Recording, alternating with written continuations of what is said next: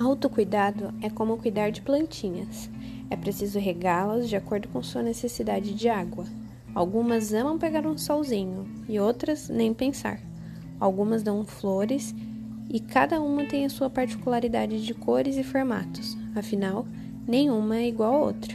Isso é cuidar de si, é regar a semente do seu próprio ser.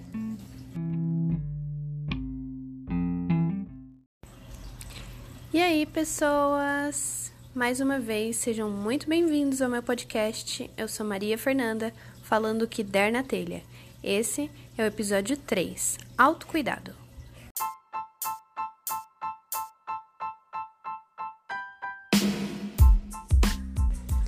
E aí, galera?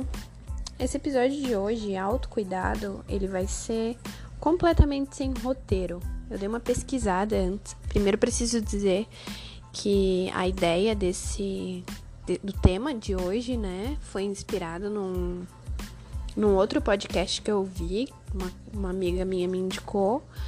E eu achei super interessante quando falaram de autocuidado, porque quando fala pra mim de autocuidado, eu penso, sei lá, em skincare.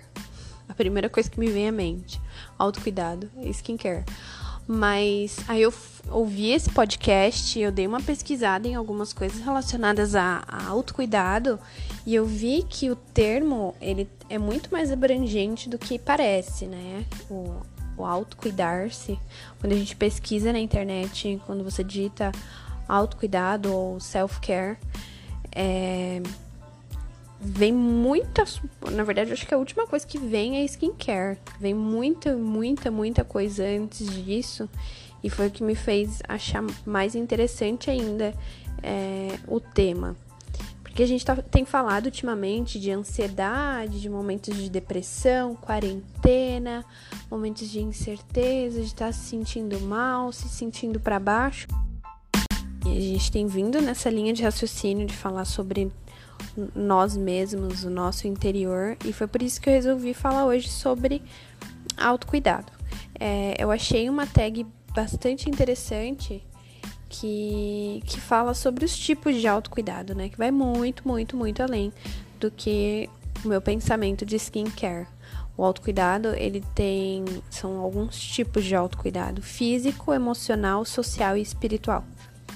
O, no autocuidado físico, Aí sim entra até essa questão de fazer um skincare, de fazer uma atividade física, uh, fazer uma yoga ou qualquer coisa, qualquer atividade física que te deixe bem, além de dormir o tempo necessário, ter um tempo de descanso, se alimentar de forma saudável, beber a quantidade de água necessária para um dia.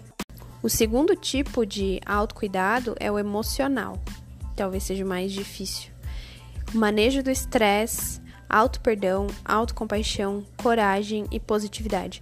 Eu acho que esse talvez seja o mais difícil em alguns momentos, nos momentos em que a gente está fora da nossa consciência, mas é um dos mais profundos, porque é um dos que mais pode afetar a gente caso a gente não faça essa questão do estresse, você não conseguir dominar o seu estresse, essa questão de você não praticar o auto perdão e você ficar se martirizando por coisas que acontecem no dia a dia.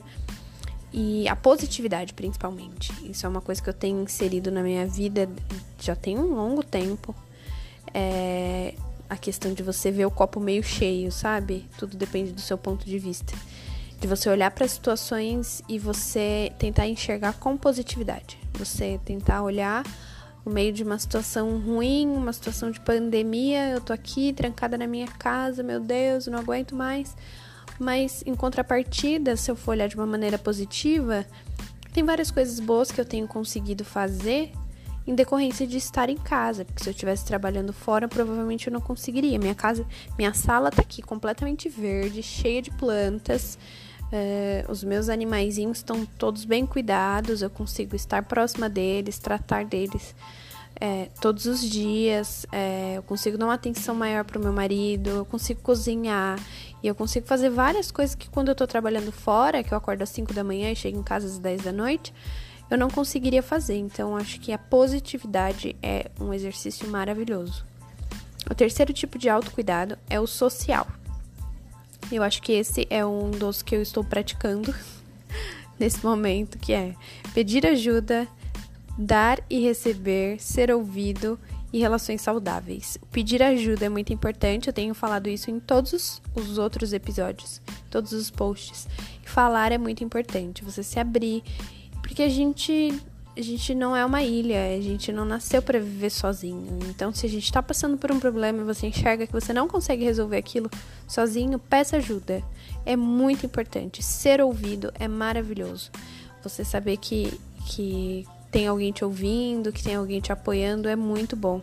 Em relação saudáveis, isso é óbvio, eu acho que um termo que tem sido muito utilizado e tem ficado muito é, famoso, posso dizer assim, é, são pessoas tóxicas. Ai, fulano é tóxico. Eu, eu mesma uso essa expressão às vezes. Fulano é tóxico. É, e eu acho que não é uma questão de a pessoa ser tóxica. Eu acho que talvez a relação seja. Porque talvez para outra, para outra pessoa, aquele ser humano seja incrível, mas para você a relação entre vocês não tá sendo bacana. Então, ter relações saudáveis, manter relações saudáveis com pessoas que te façam bem, com pessoas que você sabe que você pode contar, porque tem gente que você sabe que tá ali só para ocupar um espaço na sua agenda, nos seus contatos ali. Então, não tem necessidade, né? Se é uma pessoa que não te faz bem, se é uma pessoa que não te traz bons sentimentos, hum, eu acho que não tem necessidade de você, você manter uma relação se ela não for saudável. Por último, não menos importante, autocuidado 4, que é o espiritual meditação, conexão com a natureza, silêncio, oração e estudo. É, o espiritual, quando a gente fala espiritual, é, entra até numa questão de, de religião, a qual eu não vou abordar nesse momento, mas para mim, particularmente, é, oração e silêncio são duas coisas muito, muito boas, assim. Sempre que eu tô passando por um momento difícil, oração para mim é muito importante, seja qual for a sua religião, seja qual for a sua crença, não sei no que você acredita, mas esse momento de você parar e você conversar, no meu caso, com Deus, você saber que tem alguém ali que tá te ouvindo e você poder desabafar, sabendo que você não tá sendo julgado, porque tem coisas do nosso íntimo que a gente não consegue se abrir com um ser humano, né? Com uma outra pessoa, talvez não tenha confiança o suficiente. Eu sou assim, eu sou muito fechada, muito, muito fechada para contar de alguns problemas meus. E até por isso que chega nessa situação de, de crise de ansiedade. Porque eu tenho muita dificuldade de falar, de botar para fora as coisas que eu tô sentindo quando eu tenho algum problema. Então, o silêncio, aquele momento de você parar e você conversar consigo mesmo, é muito bom. E é, eu desculpa, mas eu não tenho muita paciência para meditação. Talvez eu tenha feito errado, tenha tentado errado, não sei. Mas eu prefiro yoga, que já foi citado lá no físico. Mas é que eu acho que yoga é uma mistura de de físico e mental aí, porque é, uma, é um exercício físico, você mexe com o corpo, mas você mexe com a mente também, né? É muito relaxante, é muito gostoso.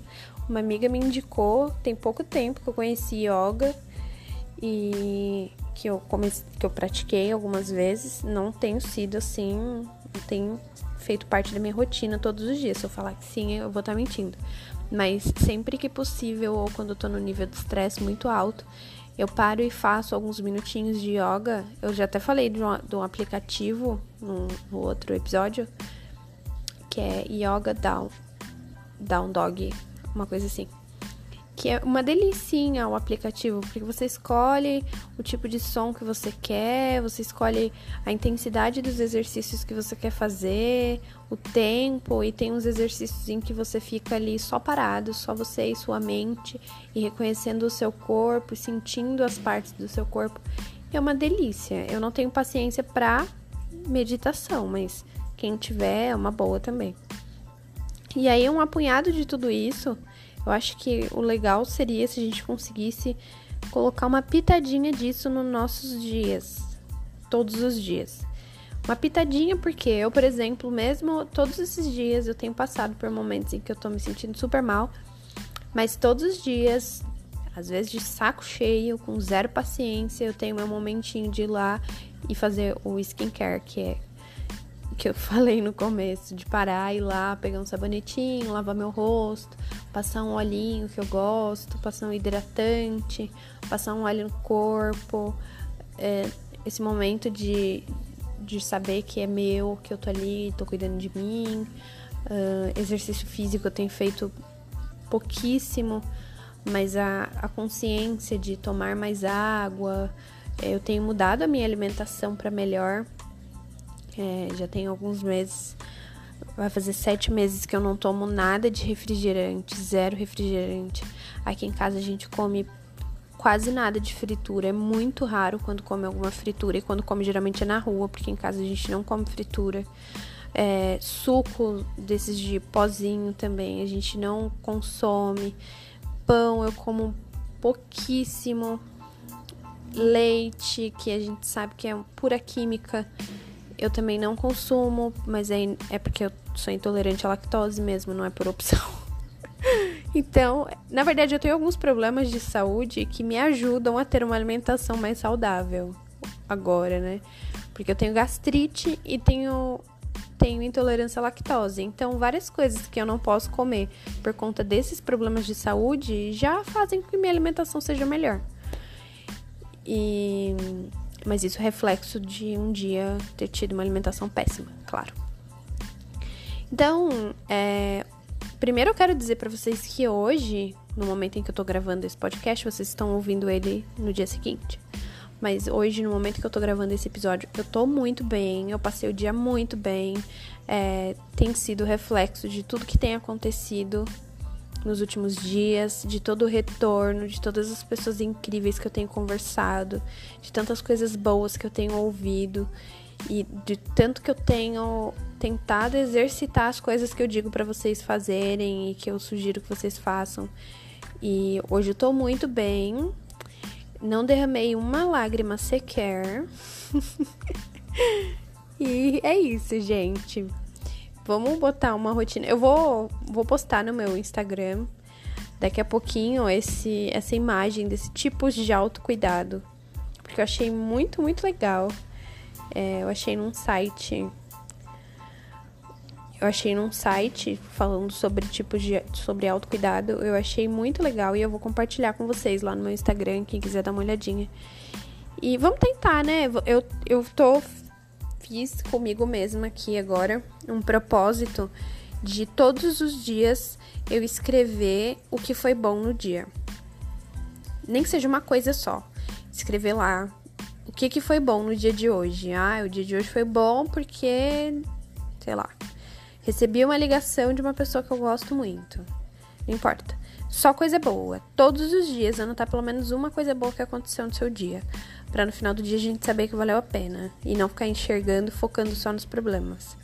E agora a gente vai incluir nessas coisas boas do dia pelo menos um itemzinho de autocuidado. E vamos ver no que que dá. Se a, gente, a gente vai sobreviver essa quarentena. A gente vai sobreviver ao coronavírus e aos problemas psicológicos. Gente, mais uma vez, imensamente obrigada por me ouvir até aqui. Um beijo e até o próximo.